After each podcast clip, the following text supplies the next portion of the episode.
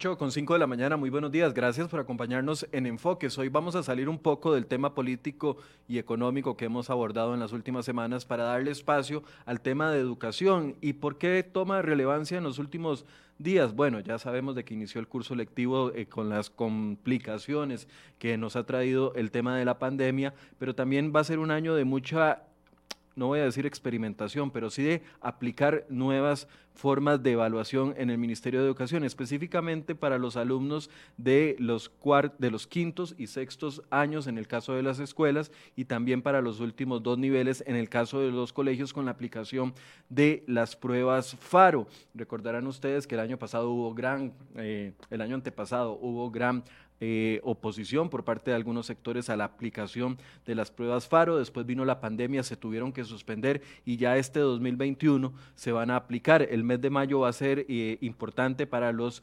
eh, estudiantes de primaria y el mes de junio para los estudiantes de secundaria. Hay muchas dudas, podrán tener algunos de los eh, padres y de los estudiantes qué va a suceder con esta aplicación. Bueno, hoy vamos a tener a dos voceros del Ministerio de Educación acompañándonos esta mañana para poder resolver las dudas que ustedes tengan con respecto a este tema. Eh, en algunos minutos se va a conectar con nosotros la viceministra de Educación y ya está con nosotros don Pablo Mena, quien es el director de gestión y evaluación del Ministerio de Educación para poder abordar el tema. Eh, buenos días, don Pablo, gracias por acompañarnos. Gracias, Michael, por la invitación y muy buenos días a usted y a toda su audiencia. Y aquí estamos en el Ministerio de Educación Pública con la mayor disposición de poder aclarar cualquier situación en torno a las pruebas nacionales Don, Pablo, tal vez empecemos por lo más, eh, por, por la duda que puede tener algunos padres de familia no los que están a favor, sino los que estén en contra de la aplicación de las pruebas. Es un buen momento para iniciar con este proceso sabiendo de que tuvimos un 2018 marcado por huelgas, 2019 también afectado el, sistema educativo y 2020 la pandemia nos complicó toda la situación. Es un buen momento, apenas llevan los estudiantes eh, escasos dos meses de haber retornado a las aulas y en la modalidad que se está aplicando en este momento. Es un buen momento para empezar a aplicar este tipo de pruebas. En el Ministerio de Educación Pública, uno de los ejes estratégicos que tenemos es la calidad de la educación. Yo creo que como sistema educativo tenemos que nunca, eh, en este caso, dejar de lado que la calidad debe ser uno de los pilares que debe inspirar todos los procesos educativos. Ante esta situación entendemos perfectamente que continuamos en un proceso de pandemia y que esto nos lleva a tomar una serie de medidas. Sin embargo, eso no debe de una u otra forma eh, echarnos para atrás para poder apostar siempre porque los procesos educativos sean de calidad. Y la mejor forma de saber si son o no de calidad es poder, poder llevar a cabo procesos de evaluación. Por eso es que eh, la, la, aplicación de pruebas nacionales FARO este año cobra relevancia porque queremos también tener, en este caso, como un diagnóstico, las pruebas también tienen esa función diagnóstico, que nos va a permitir darnos cuenta de cómo han sido los procesos educativos no para juzgar, no para señalar, no para dejar a nadie atrás, sino más bien para tomar decisiones, para implementar procesos de mejora oportunamente antes que los muchachos y las muchachas terminen su educación, tanto primaria como secundaria, y así poderlos apoyar para mejorar todos aquellos procesos de aprendizaje que quizás en el escenario de pandemia, que tenemos claro que no ha sido igual el proceso educativo en todo el país, podamos atender y mejorar esos procesos para que esos estudiantes salgan mejor preparados. Ahora, este año sí tenemos otras oportunidades que no teníamos el año pasado. El año pasado no teníamos un protocolo claramente aprobado por el Ministerio de Salud en el marco de las directrices que ha dado. Ya este año contamos con ese protocolo. De hecho, ya lo hemos puesto en práctica en pruebas de educación abierta y hemos visto cómo la población que aplica pruebas y tanto los estudiantes como los aplicadores se sienten seguros. Es decir, el protocolo ha dado efectos positivos y eso nos parece importante. Pero además este año, a diferencia del año pasado, contamos con el modelo de educación combinada, donde como ustedes bien saben, se, es la combinación, valga la redundancia, de la parte virtual o a distancia, como se ha llamado en el Ministerio de Educación Pública, con la parte presencial. Es decir, ahora ya tenemos este vínculo también presencial con los estudiantes en el MEP se ha dado instrucciones de que estas poblaciones que usted menciona claramente, que van a aplicar pruebas nacionales FARO, deben de atenderse prioritariamente para que en el marco ya ahora sí de la educación presencial puedan tener la posibilidad de aclarar dudas, de en este caso repasar y los docentes puedan atender de una forma más directa presencialmente a los estudiantes en todos los temas relacionados con las pruebas FARO. Así que decir que este año ya tenemos otras condiciones y creemos que en el tema de calidad no podemos claudicar y por tanto queremos tener información oportuna de qué está pasando, qué ha venido pasando en el sistema educativo, insisto, para tomar decisiones y poder apoyar a la población estudiantil. Ahora, eh, las fechas eh, están establecidas ya en el calendario escolar, nos decía usted, las personas que lo quieran aclarar lo tienen en la página del Ministerio de Educación, donde hay una sección de, eh, de donde está el calendario escolar. Y estábamos hablando que para primaria será el 18, 19 y 20 y 21 de mayo. Y para secundaria estamos hablando de los días 15, 16, 17 y 18. ¿Quiénes van a recibir la o quiénes, quiénes tienen que hacer la prueba este día? Y le doy la bienvenida ya a la viceministra, a doña Melania Orenes, que se acaba de conectar con nosotros. Voy a, antes de darle la, la palabra para la pregunta, doña Melania, buenos días, gracias por acompañarnos. Buenos días, Federico. Buenos días, don Pablo, mi compañero. Muchísimas gracias por la invitación y aquí estamos presentes con ustedes. Gracias. Le planteaba a doña Melania, aprovechando de que solo ha pasado una pregunta hasta el momento desde que, desde que empezamos, le planteaba a don Pablo la pregunta de que si es una buena idea iniciar con las pruebas FARO en este 2021, viendo los antecedentes que hemos tenido en los últimos dos o tres años con materia de huelgas y materia de pandemia. ¿Qué opina usted? En este momento el país tiene la gran pregunta de cuáles son las brechas o limitaciones que se pudieron haber generado producto de la pandemia por COVID-19 en el año 2020.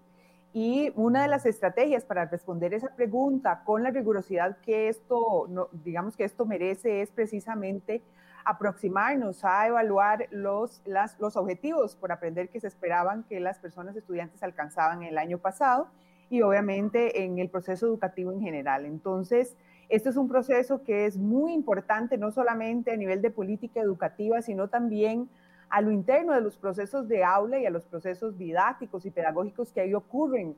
Eh, es importante que eh, conozcamos esta información sobre los niveles de logro para generar las estrategias para, mejorar y solventar todas y cada una de las limitaciones, porque las pruebas FARO son eso y por eso es que se completan dos meses, se completan dos veces y tienen tenemos dos oportunidades precisamente porque una primera vez nos permite hacer un diagnóstico de los niveles de logro a profundidad que se alcanzan y una segunda vez precisamente después de haber pasado por un proceso orientado a la mejora continua y al desarrollo educativo que permita solventar esas limitaciones. Ahora, una de las grandes preguntas es por qué si es un proceso diagnóstico se le asigna un 40% del valor total de la nota, sabiendo de que eh, podemos tener eh, resultados que no sean los que se esperan. Precisamente eso es, es, un proceso que hemos discutido, quizás en esto pueda referirse mejor don Pablo. El país tiene experiencia en pruebas diagnósticas que han presentado algunas limitaciones a la hora de ejecutarse. Quizás don Pablo pueda hablarnos un poco de esa reflexión que hemos hecho en el marco de los procesos de evaluación, de macroevaluación, evaluación nacional. Don Pablo. Don Pablo. Sí, es un proceso diagnóstico porque hace asignarle un porcentaje tan importante de la nota final de los estudiantes. Aquí, Michael, hay que empezar refiriendo a que primero las pruebas nacionales FARO y el modelo de pruebas nacionales FARO es muy diferente al de bachillerato, que sí ha sido muy conocido por más de 31 años en el país y que entendemos que la gente haga referencia a las pruebas de bachillerato pero hay claramente que decir que estas pruebas y el modelo de pruebas es muy distinto a las de esas pruebas de bachillerato. Empezando por ese porcentaje, Michael, que usted refería. Antes, en las pruebas de bachillerato, la nota de presentación tenía un peso de un 40% y solo se consignaban las asignaturas que en este caso se evaluaban en bachillerato. Ahora, en el marco de las pruebas nacionales FARO, las calificaciones de esas asignaturas entendidas como esa nota de presentación tienen un peso de un 60%, es decir, se invirtieron los porcentajes. Claramente hay un mayor peso, en este caso, en las asignaturas y en el trabajo que desarrollan los estudiantes con sus docentes. Entonces, hay que sí eh, recordar esto porque aun cuando las pruebas FARO tienen un peso de un 40%, no es el principal peso en la promoción. Y también hay que recordar que en el caso de la primaria, con un 65 se promueve, es decir, las calificaciones de la nota de presentación es un 60, me faltaría muy poco en las pruebas nacionales FARO. Por eso también hemos dicho que las pruebas nacionales FARO no se ganan ni se pierden. Es decir, si obtiene un porcentaje, una calificación, ese porcentaje que va a representar un 40%, se le va a sumar al restante 60%, y en el caso de la primaria de tener 65 más, es acreedora al título de la primaria, y en el caso de la secundaria de tener 70 o más, es acreedora al título de la secundaria. Como usted bien lo dice y lo hemos enfatizado y al inicio que lo conversábamos, la función diagnóstica de estas pruebas es fundamental para conocer, como bien lo decía la señora viceministra, esas brechas educativas que tenemos en el sistema. Entonces, estas pruebas tienen claramente esa función, pero también tienen una certificación, una función de certificación y por eso ese porcentaje. Sobre todo porque en experiencias que hemos tenido de pruebas diagnósticas, tanto en sexto, que hemos aplicado ya hace algunos años, como en caso de noveno, hemos visto que en general el sistema educativo no se toma tan en serio las pruebas. Es decir, empezando por los estudiantes, no las asumen con la responsabilidad que demanda un proceso de evaluación, un proceso que es de diagnóstico, un proceso que nos va a decir cuáles son nuestras fortalezas y nuestras debilidades. Y hemos visto en estas pruebas diagnósticas que hemos aplicado cómo los estudiantes, al no tomárselo en serio, los resultados no son válidos y confiables y vemos cómo los resultados en general son bastante malos en las pruebas, pero cuando vemos las calificaciones en el sistema vemos que es, lo contrario, son muy altas, entonces hay una incongruencia. Entonces, tomar decisiones a partir de resultados en los que, empezando por los estudiantes, no se lo toman en serio, pero no solo ellos, también en el mismo sistema, los docentes, en general, eh, todos los involucrados en el proceso educativo, vemos cómo podríamos tener información que no pudiera ser veraz. Y entonces tomar decisiones a partir de esa información nos puede conducir a cometer errores. Por eso queremos que tenga un porcentaje, no el mayor, claramente, a diferencia de bachillerato, sí, importante, un 40%, de tal forma que esto nos invite a asumirlo con responsabilidad, puesto que de una u otra forma va a valer para la nota, como dicen los y las estudiantes. Eh, eh, es decir, la decisión de asignarle un 40% en esta ocasión es para que la gente se lo tome en serio, tanto padres de familia, profesores como estudiantes, aunque sea un proceso diagnóstico. Lo que quisiéramos en esto, Michael, es que ojalá tuviéramos una cultura de evaluación en el país en el que no sea necesario darle inclusive un porcentaje lo que pasa es que hemos visto que históricamente no existe esta cultura de evaluación en el país, no se asume con responsabilidad y por tanto sí queremos que en este caso los estudiantes eh, hagan su mejor esfuerzo, puesto que va a tener un porcentaje de una u otra forma que va a incidir en la promoción. Insisto, no es el mayor, el mayor son las calificaciones, por eso en esa dinámica de, con sus docentes es fundamental el trabajo de este año porque a diferencia también del bachillerato, son las calificaciones solo de este año, del último año. Bachillerato hay que recordar eran los últimos dos años. Acá no, es solo el último año, o sea, de este año precisamente, y además se incorporan todas las asignaturas. Aquí también hay que recordar que las asignaturas como música, artes plásticas, educación física van a sumar en esa nota. Así que vamos a, de una u otra forma, recopilar esa trayectoria educativa que tienen los y las estudiantes con sus docentes y le vamos a asignar un 60% y después a eso le vamos a asignar el otro 40% que corresponde a las pruebas nacionales FARO, que claramente nos van a decir cómo están preparados. Yo aquí también, Michael, aprovecho para eh, externar algo que nos han dicho los estudiantes, es que no estamos bien preparados. Y yo les digo, ¿cómo lo saben? A lo mejor sí lo están, pero no solo eso, si no están bien preparados, ustedes saben en qué no están bien preparados. Bueno, para eso son las pruebas FARO para saber en qué no están bien preparados, en qué están bien preparados y en qué tenemos que atender y en especial, sobre todo en estudiantes de secundaria, en qué deben de atender ellos mismos, que ya de por sí tienen su madurez suficiente para asumir con responsabilidad sus procesos educativos. Don Federico, quizás para complementar la pregunta que le hace. Perdón, doña Melania, la, voy a corregir para que no, no me cambie el nombre todo. Es que ahí le aparece a usted Federico, pero mi nombre es Michael, solo para que lo tenga claro y no, y no ah, nos distraiga eso, no se preocupe. Sigamos adelante. Ajá.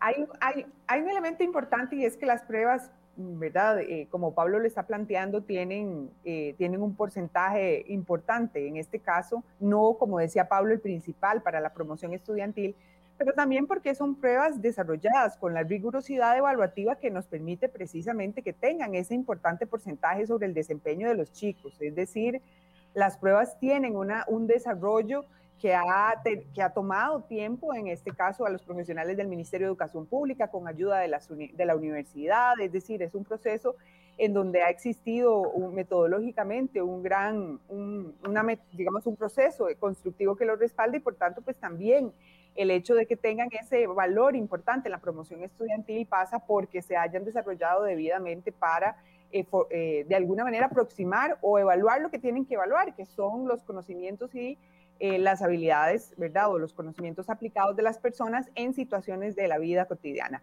También para complementar lo que decía Pablo sobre tomar en serio, cuando uno está frente a un problema, cuando uno está frente a una situación que necesita solucionar, en el caso de, un, de una prueba como esta, existen ciertos comportamientos que los seres humanos tenemos. Por ejemplo, la perseverancia a pesar de que el problema sea difícil, a completar ese ítem o ese problema.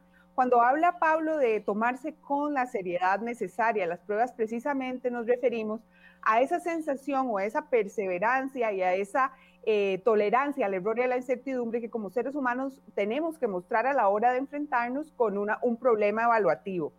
¿Qué, es lo que nosotros hemos visto en algunas experiencias? Bueno, que cuando sabemos que, está, que digamos que el problema, la prueba o el test no necesariamente tiene una incidencia directa en nuestro desempeño, entonces esa perseverancia y esa tolerancia a la incertidumbre cuando estoy resolviendo una prueba se vuelve algo que probablemente disminuya frente a problemas como estos. Cuando Pablo dice mejorar la cultura relativa, nos referimos a eso, a mejorar la posibilidad de completar de manera válida los problemas a los que nos vemos enfrentados cuando somos evaluados.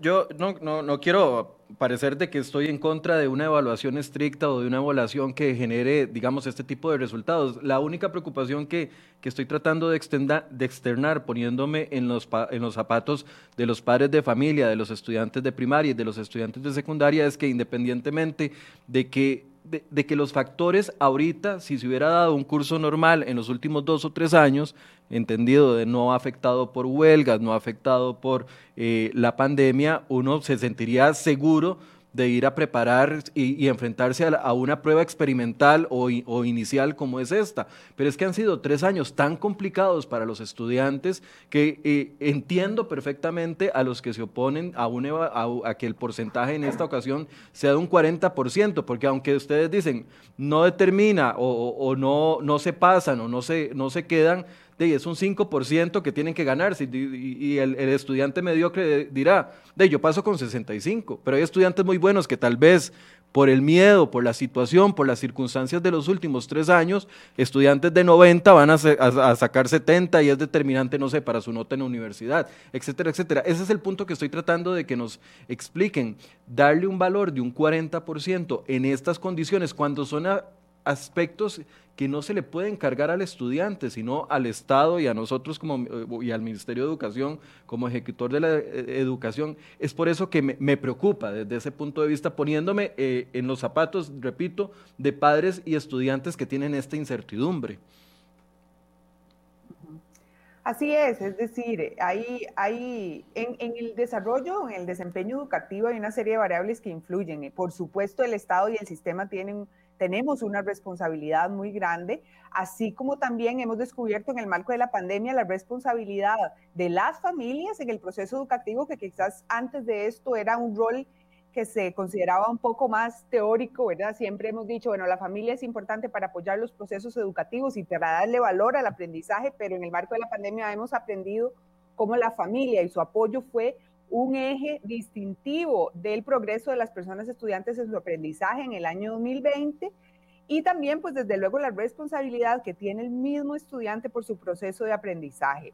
Entonces, eh, este proceso decisorio de política educativa no ha sido fácil, no ha sido un proceso que no haya sido discutido en el seno del Consejo Superior de Educación, y de las autoridades, en este caso ministeriales, además de las personas que hemos venido trabajando fuertemente desde la concepción del proyecto mismo de evaluación.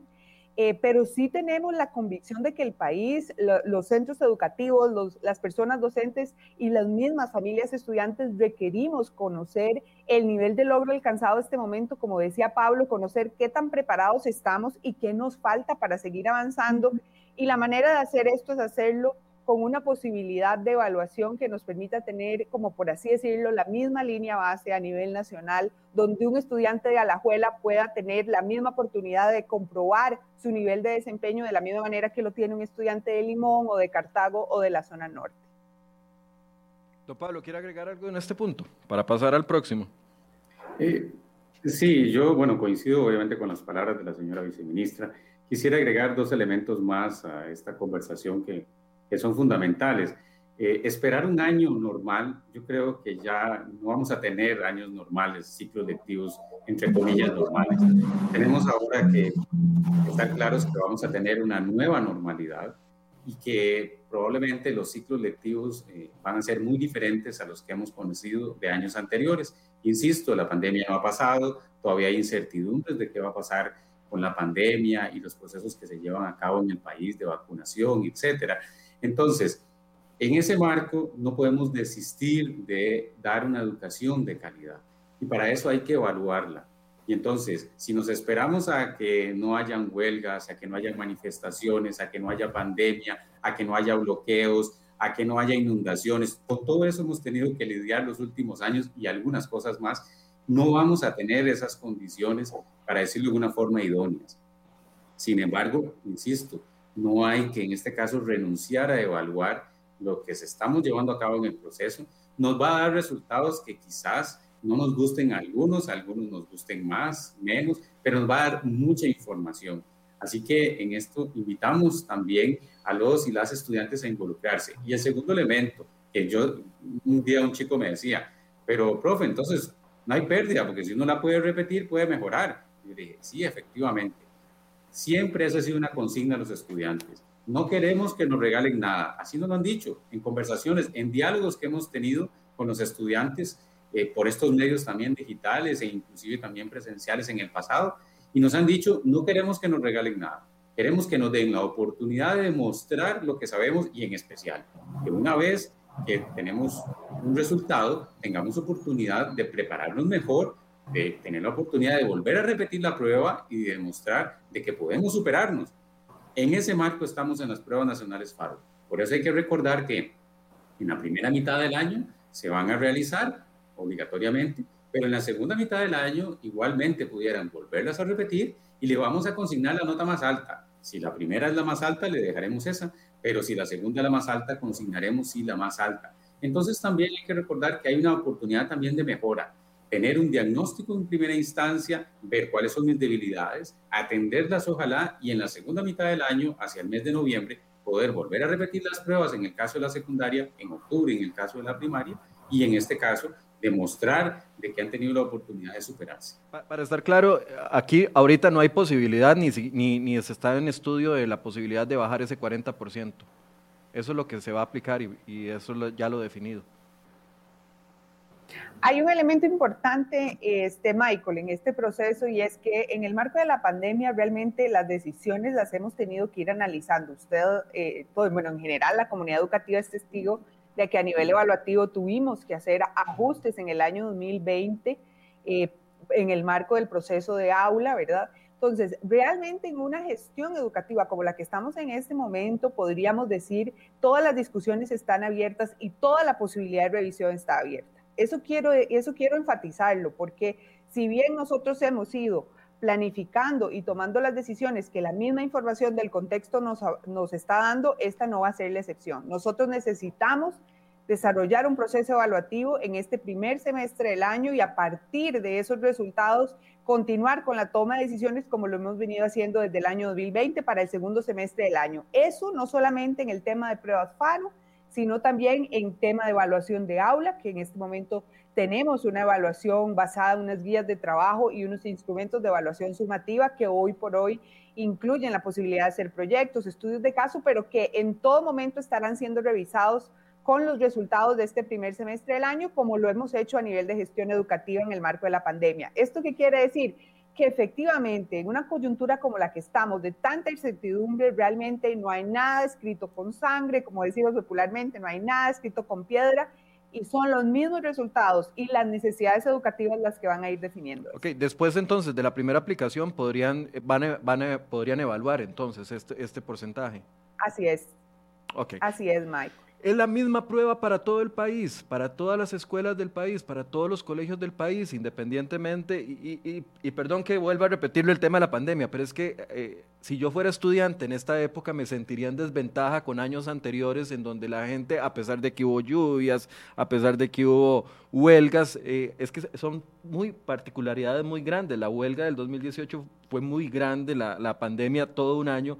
Por eso lo pregunto, a pesar de, todas esas particularidades y las diferencias que saltaron entre escuelas de áreas eh, rurales, escuelas de áreas centrales, escuelas de áreas pobres, escuelas de áreas no tan pobres, ¿va a ser la misma prueba para todos?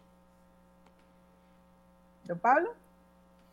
En esto hay que decir que el estándar de calidad sí es el mismo para todos. Nosotros como Ministerio de Educación Pública debemos ser garantes a la comunidad educativa y en general a la sociedad costarricense de que los estudiantes al culminar tanto su primaria como su secundaria han, están preparados para asumir la etapa siguiente que les corresponde. Entonces, en esto, a nivel de estándares, si el estándar es el mismo, el estándar se ha fijado, entre otros, con respecto a los programas de estudio oficiales, por supuesto, son pruebas que se enmarcan en los programas de estudio, pero principalmente en el escenario actual se enmarcan en las plantillas de aprendizaje base que fueron las que se emanaron el año pasado para la educación a distancia. Entonces, claro que el estándar es similar. Ahora sí vamos a tener, eh, digamos que diferentes tipos de prueba que llamamos pruebas paralelas, dependen de las circunstancias. Por ejemplo, si vamos a tener una prueba en horario diurno para las ofertas que en este caso trabajan durante el día, y también vamos a tener una prueba para horario nocturno. No es exactamente la misma prueba, va a tener características similares, igual retomando el tema de los estándares, porque aquí tenemos un estándar de calidad al que no debemos, en este caso, de dejar de evaluar. Entonces, son pruebas similares. Donde quizás hay más diferencias es en el área de ciencias, en secundaria, donde hay que recordar que en el caso de bachillerato antes se escogía la ciencia, recordarán ustedes física, biología o química. En el caso de FARO no se va a escoger, se va a aplicar en la ciencia, pero dependiendo de la malla curricular hay centros educativos que han visto, por ejemplo, solo biología o, por ejemplo, un poco más de física, otros menos de química. Entonces, ahí sí vamos a tener un, un más grande de pruebas, concretamente siete tipos de pruebas, que van a responder a la cantidad de ciencia, por decirlo de alguna forma, que han visto hasta ese momento.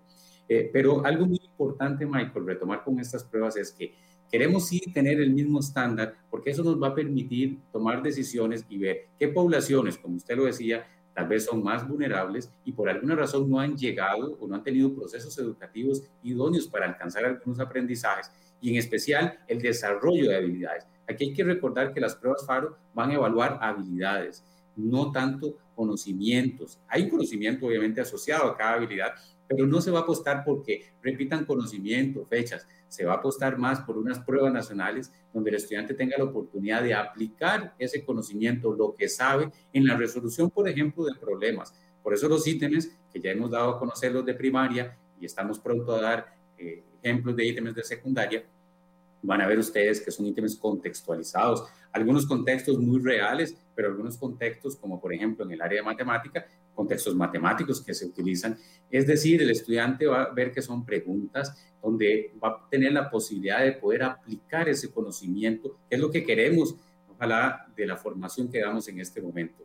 El conocimiento está por muchos medios, lo tenemos acceso, pero aquí lo más importante es que lo puedan poner en práctica. Así que eso nos va a permitir conocer mejor todas esas diferentes poblaciones, como bien lo ha dicho la señora viceministra, a partir de resultados, de datos, de información, no de opiniones, Michael, la suya, yo la respeto, la de doña Melania, pero en realidad más que de opiniones queremos información, datos de qué está ocurriendo realmente para tomar decisiones. Decisiones, como bien lo ha dicho la señora eh, viceministra y también ha sido muy clara la señora ministra, doña Giselle Cruz Maduro, de que puede ser a todo nivel, cambiar los porcentajes, tomar decisiones si hay que atender más decisivamente una población que ha sido más afectada, entonces llevar procesos de capacitación, de apoyo o inclusive en el caso de la promoción, que usted estaba preocupado por el 40%, que claramente va a tener una representación importante, también podremos tomar otras decisiones de apoyar, inclusive si fuera el caso, con algunas medidas como curvas o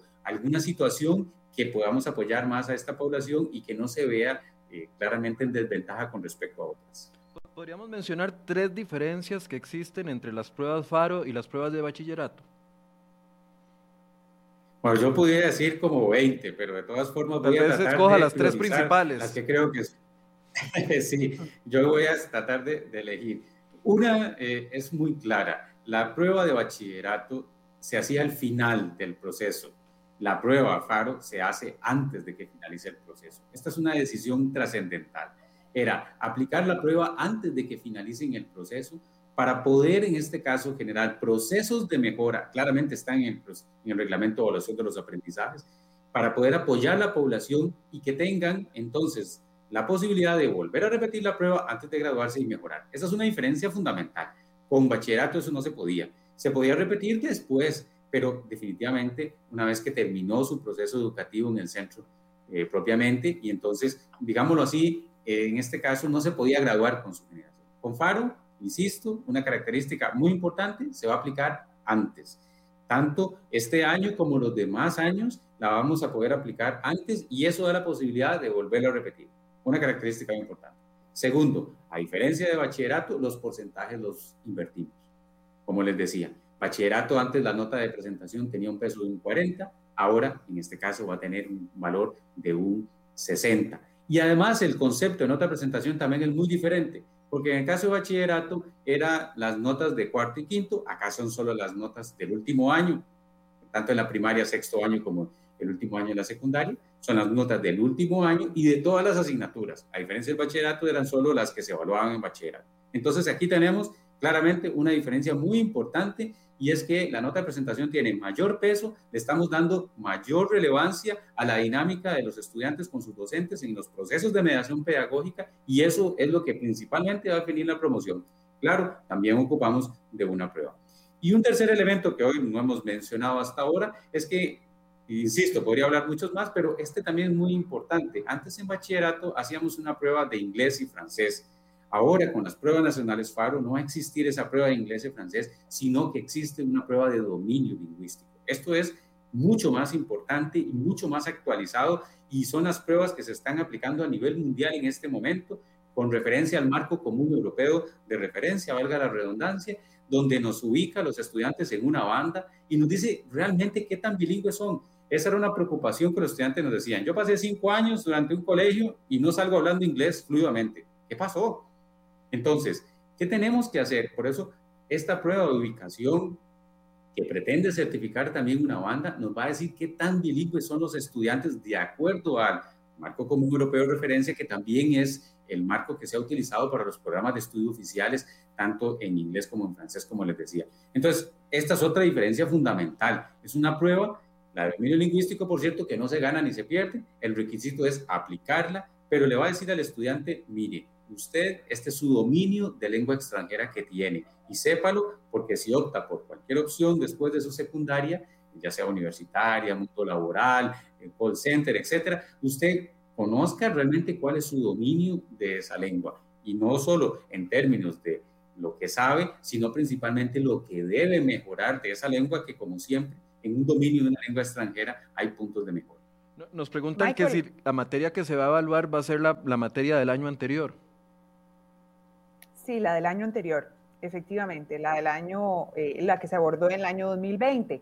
Pero como bien decía Pablo, en términos curriculares, porque en general las pruebas ponen eh, a disposición, si se quiere, o buscan también reclutar o traer en el desempeño de los chicos conocimientos que han venido siendo construidos desde que iniciaron su formación al inicio del ciclo educativo. Es decir, son pruebas que buscan, ¿verdad? Que ponen a prueba, por ejemplo, conocimientos y habilidades que ya se vienen construyendo con los años. Es decir, que no, no solamente se lograron en el último año, sino que también vienen construyéndose de manera progresiva y acumulada desde que la persona estudiante desarrolla los procesos de lectoescritura, desde que desarrolla, por ejemplo, las habilidades matemáticas básicas.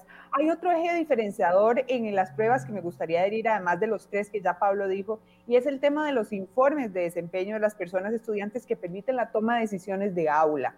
¿Qué quiere decir esto? Cuando nosotros hablamos de que las pruebas FARA nos permiten tomar decisiones, no solamente estamos hablando de las autoridades o el sistema como un todo, sino de la persona docente que tiene o que tendrá en sus manos unos informes que le permitirán saber en qué nivel de desempeño está el estudiante que en ese momento está atendiendo o, ¿verdad? Y cómo podría generar un proceso eh, de apoyo educativo que le permita tener un mejor desempeño hacia el cierre del, del, año cuando se vuelva a aplicar la segunda prueba. Entonces, la toma de decisiones posibles es a todo nivel, ¿verdad? A nivel de la gestión del aula, que es quizás de lo más importante, eh, en donde precisamente estamos buscando hacer unos informes bastante descriptivos de los desempeños alcanzados, por eso las guías técnicas son muy importantes, las primeras, las que tenemos a disposición en la página web, porque ahí están los objetivos que se van a evaluar y en qué nivel, y ahora pues habrá una asociación directa entre los informes de logro para la toma de decisiones de aula también. Doña Melania, si se va a evaluar la materia del año pasado, el MEP, el Ministerio de Educación, ¿tiene alguna manera de garantizar de que todos los centros educativos donde se van a aplicar las,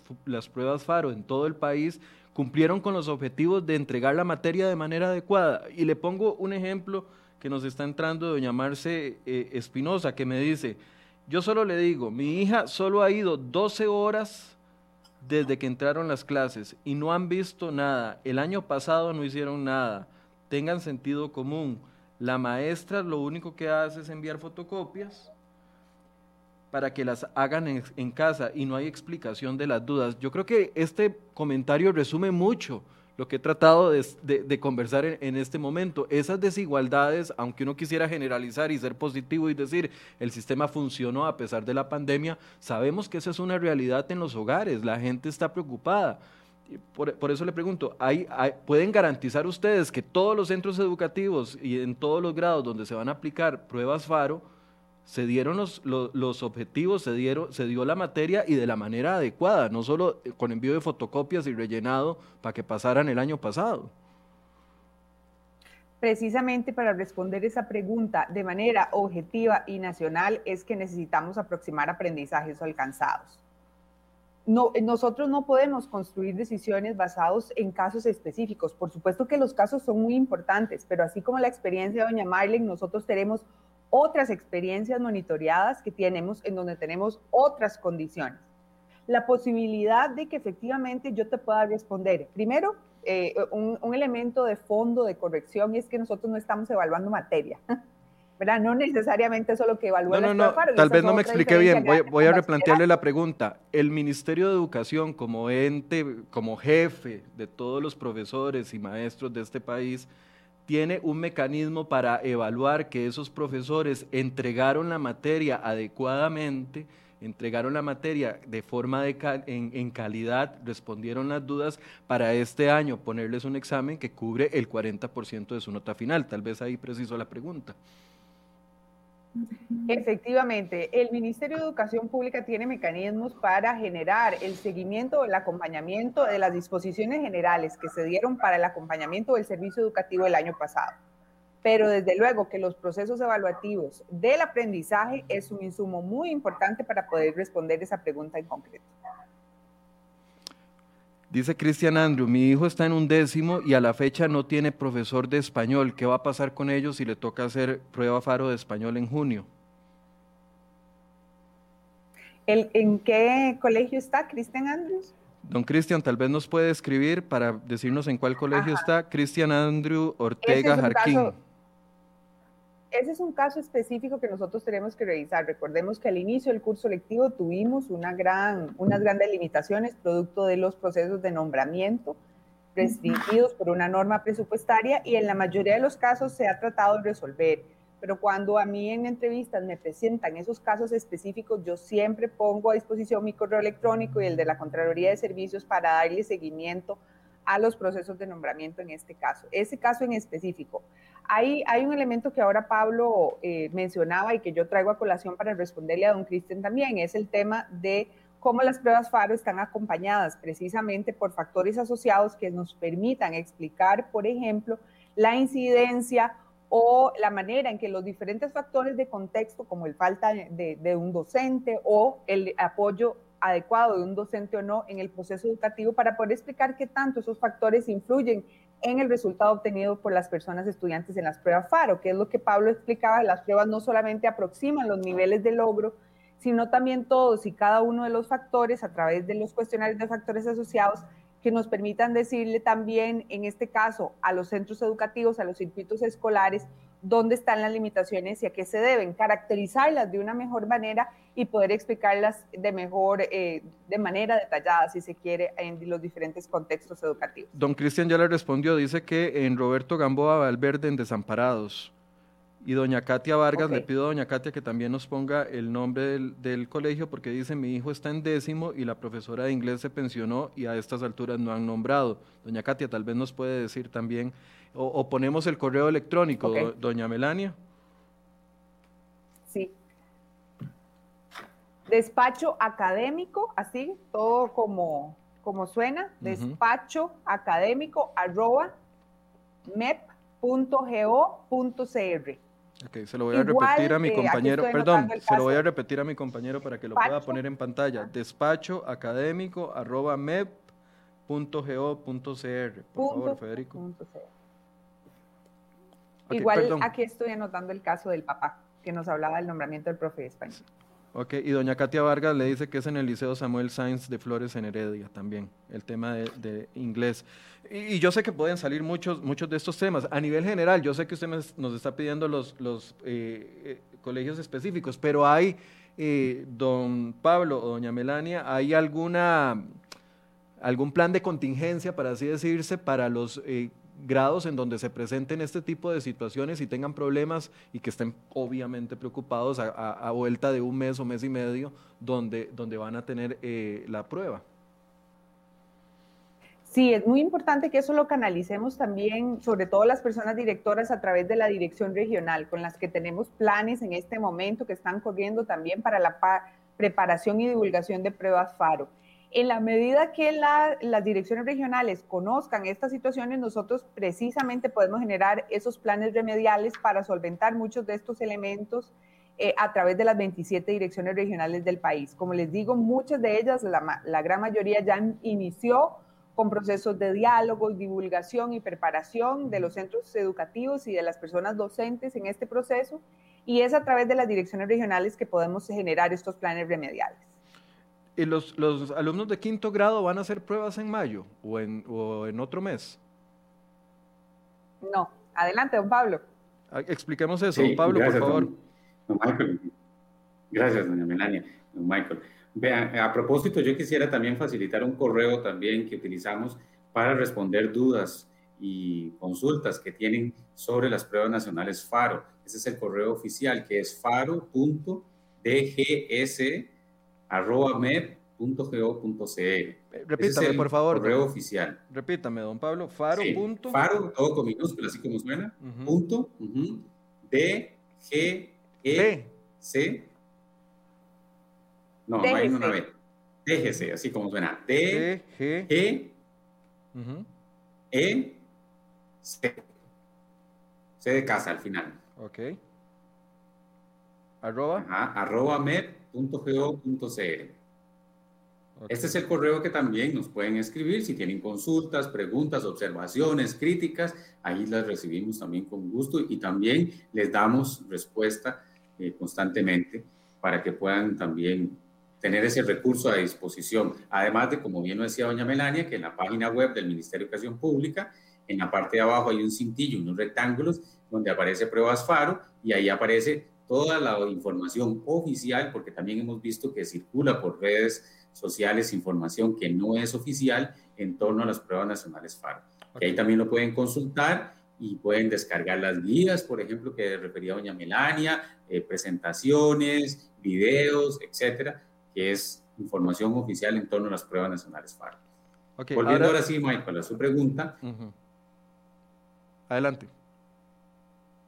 Eh, sí, es su pregunta. Entonces, en el caso del primer semestre, van a realizar las pruebas FARO. En mayo, los sextos años de la primaria, o como llamamos también sexto grados. ¿verdad? En junio van a realizar los últimos años de la secundaria, entendida, por ejemplo, en colegios académicos como los undécimos o en colegios técnicos profesionales los duodécimos años. Esos son los que la hacen por primera vez obligatoriamente en el primer semestre. Estas mismas poblaciones podrían repetirla de forma opcional en el caso de la primaria en octubre. Esos sextos años podrían repetirla en octubre. Y en el caso de la secundaria, y en el caso de la secundaria, eh, los dos décimos años podrían repetirla. También, en este caso, a inicios de noviembre. Ok. Esos son los que eh, estaríamos haciendo este año. Ahora, los quintos años de la primaria, o digamos los quintos grados, la van a hacer por primera vez en octubre de este año. Y ellos podrían repetirla dos veces más la prueba el próximo año, en el 2022, cuando estén en sexto año, ¿verdad? Y por otro lado, los, por ejemplo, décimos años de colegios académicos la van a hacer a finales de noviembre, ¿verdad? Y podrían repetir la prueba FARO dos veces más el próximo año, en el 2022, cuando estén en un décimo año. Podrían repetirlo. Entonces, este año tenemos dos aplicaciones, insisto, en el primer semestre, obligatoriamente para los del último año, tanto de la primaria como secundaria, y en el segundo semestre podrían repetirla. En el segundo semestre la van a hacer obligatoriamente los de penúltimo año de la primaria, en este caso los quintos grados, y también los de penúltimo año de la secundaria, que por ejemplo en el caso de colegios académicos son los décimos años. Ok, es que le hice la este, pregunta porque doña Guau... una corrección, Ajá. Una corrección en pantalla.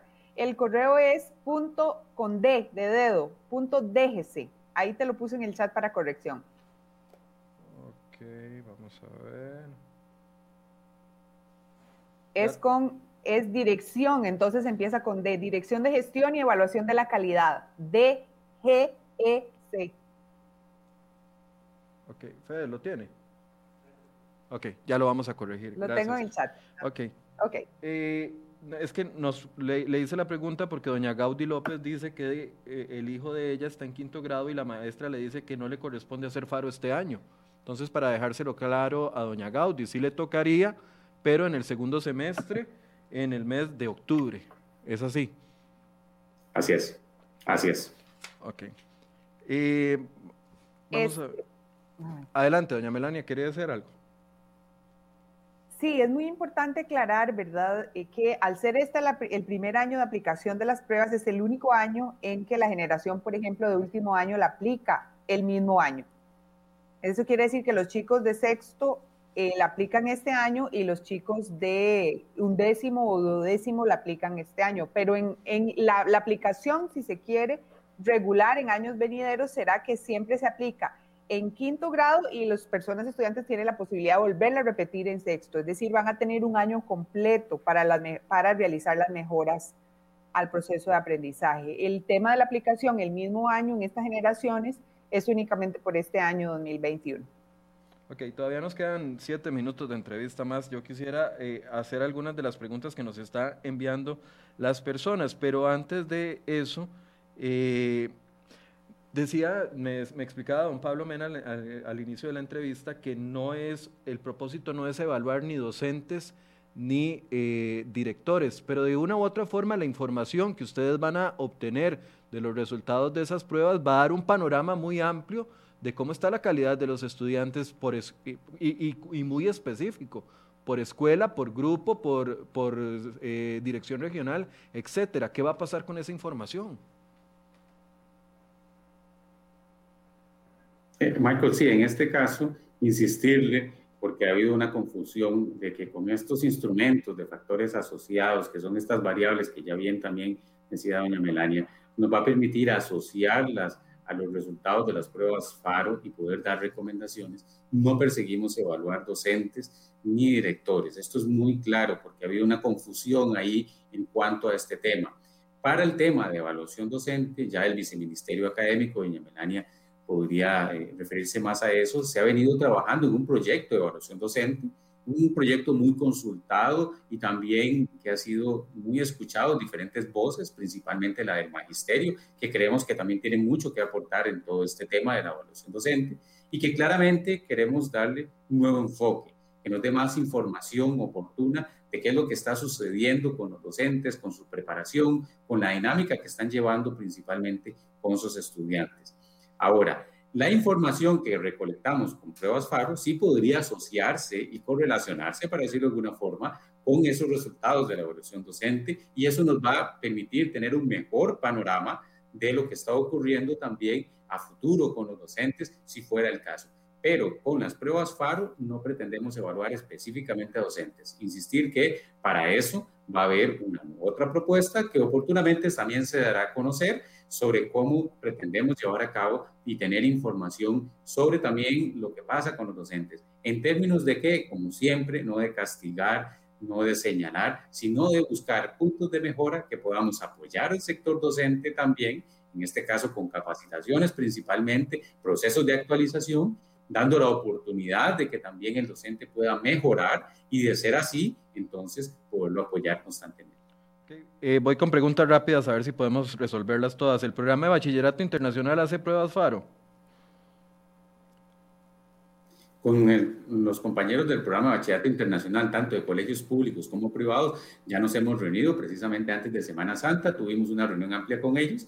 En este caso hay que recordar que como realizan el bachillerato internacional, hay una equiparación con las bandas del bachillerato nacional, el título de bachiller en educación media que damos y que también va a funcionar para las pruebas nacionales FARO. Así que en el caso de la educación privada va a ser optativo. Es decir, el centro educativo va a decidir si quiere, porque FARO tiene esa función diagnóstica, de si quiere participar en las pruebas, los invitamos a, a participar y los tomamos en cuenta. También podría, por la normativa que existe, no realizar la prueba FARO y hacer las pruebas del bachillerato internacional y después equipararse o reconocérselas por las pruebas FARO que aplicamos en el país. En el caso del sistema público, sí le estamos diciendo que debe aplicar pruebas FARO, aun cuando, insisto, lo del bachillerato internacional, la normativa les rige, pero más con propósitos diagnósticos para que conozcan cómo está preparada su población estudiantil hasta ese momento. Hay un comentario de Cristina Danenberg que dice, nosotros en los de décimo nos mandaron a hacer los talleres con el material que nunca se vio, pero lastimosamente no se puede ya que vamos cada 15 días a clases y tres veces en esta semana y, el, y ya el bloque está súper saturado. Es una opinión de una estudiante. Gwen Samayoa pregunta, si un estudiante pierde las dos pruebas, ¿qué otras opciones tiene? Bueno, aquí hay que recordar que no son dos, bueno, son tres pruebas. Acuérdense que aplicamos español, matemática y ciencias. Y en este caso se aprueban por separado. Puede ser que un estudiante efectivamente promueva, qué sé yo, en español y matemática y no así en ciencias, ¿verdad? E inclusive esa es otra pregunta frecuente que nos hacen es, ¿debo repetir todas o puedo repetir solo una, dos? Efectivamente también. La primera vez es obligatorio hacer las tres, pero la segunda vez podría repetir las tres, dos o una, según lo tenga bien, en este caso, el estudiante con su padre, madre, familia o encargado, ¿verdad? Entonces, Aquí hay que recordar que la promoción es por separado y se contempla en el reglamento de que si aún así después de presentarlas dos veces el porcentaje no le da de 70 en el caso de la secundaria y 65 en el caso de la primaria, se contempla la posibilidad de que al año siguiente vuelva a repetir las pruebas para mejorar sus calificaciones. Bien, ¿quieren hacer un cierre? ¿Alguno de los dos o los dos?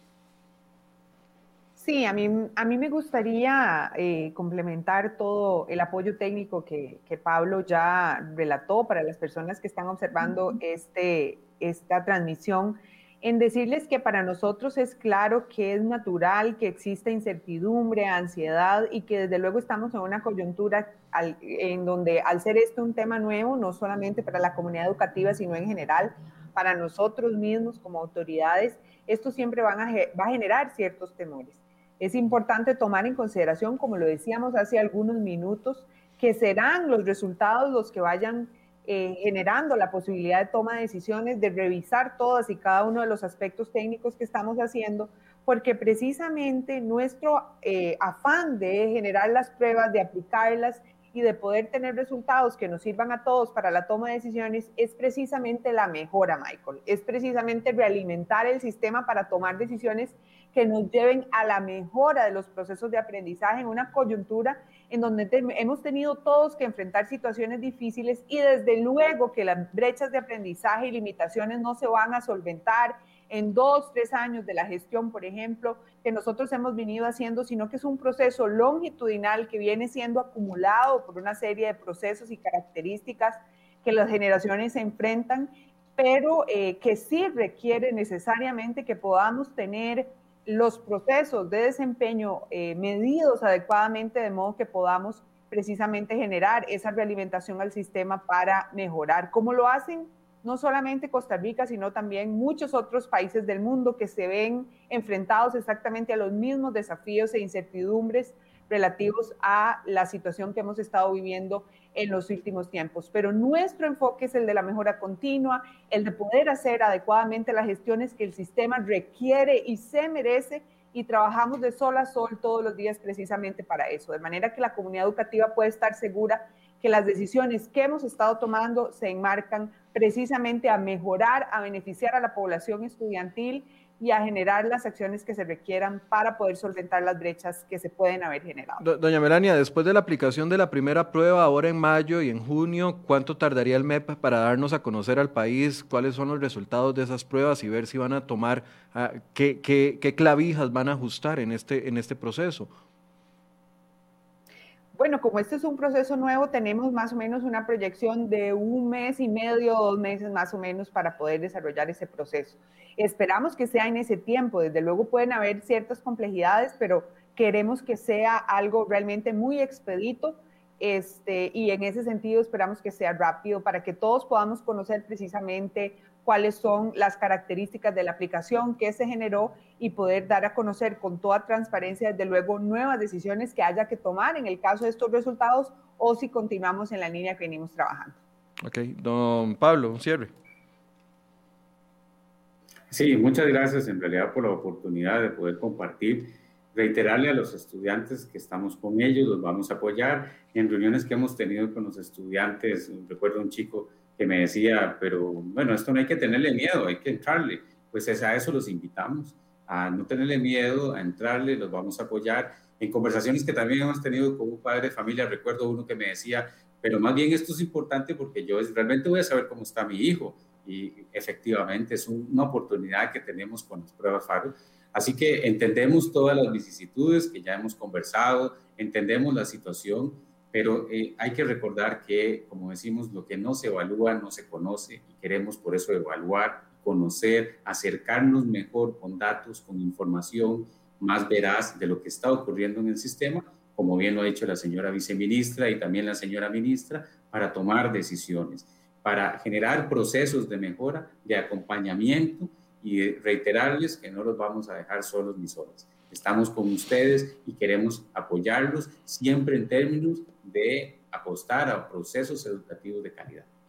Bien, muchas gracias a don Pablo Mena y a doña Melania Brenes que nos acompañaron en esta hora. Eh, don Pablo, ojalá que pueda leer los comentarios también en, en, la, en la transmisión, porque si, hay, si yo me dejo llevar por los comentarios, eh, de no hay ni un solo comentario que diga lo que usted nos está diciendo, de que la gente sí quiere aplicar las pruebas y que hay sectores que sí, la, mucha gente está muy, muy, pero muy preocupada por la afectación. Entonces ojalá los puedan leer para que lo tengan como retroalimentación también ustedes.